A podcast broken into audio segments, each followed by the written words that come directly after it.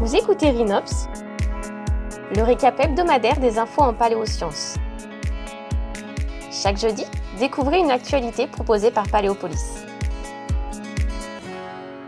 Cette semaine dans Rhinops, on s'intéresse à Homo longi et l'évolution du genre humain.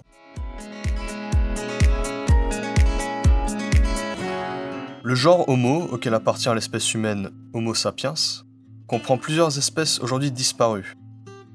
Une équipe de chercheurs chinois en aurait découvert une nouvelle, baptisée Homo longi, ce qui signifie l'homme dragon. Les scientifiques s'interrogent sur ses relations de parenté avec l'homme de Néandertal et notre espèce, Homo sapiens. C'est à partir d'un crâne, découvert en 1933 au nord-est de la Chine, que les études ont été réalisées. Âgé d'environ 146 000 ans, ce crâne, assez large et bien conservé, fournit de nombreuses informations.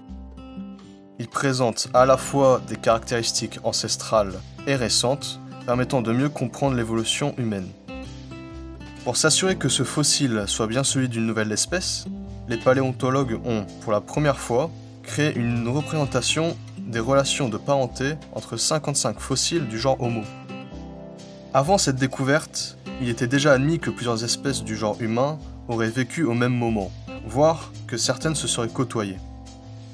Les résultats de l'analyse ont permis de retracer la dispersion des différentes espèces du genre Homo en Asie, Europe et Afrique, dispersion qui serait plus ancienne que ce qui était envisagé jusque-là.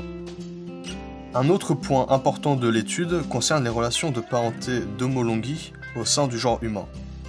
Cette possible nouvelle espèce serait ainsi la plus proche de l'espèce humaine. La découverte d'une nouvelle espèce humaine est un événement scientifique important, mais il faut rester prudent avec ces résultats, car la majeure partie des fossiles humains sont incomplets. Rhinops, c'est déjà fini, mais d'autres actualités sont à consulter sur le site internet de Paléopolis. À jeudi prochain pour un nouvel épisode.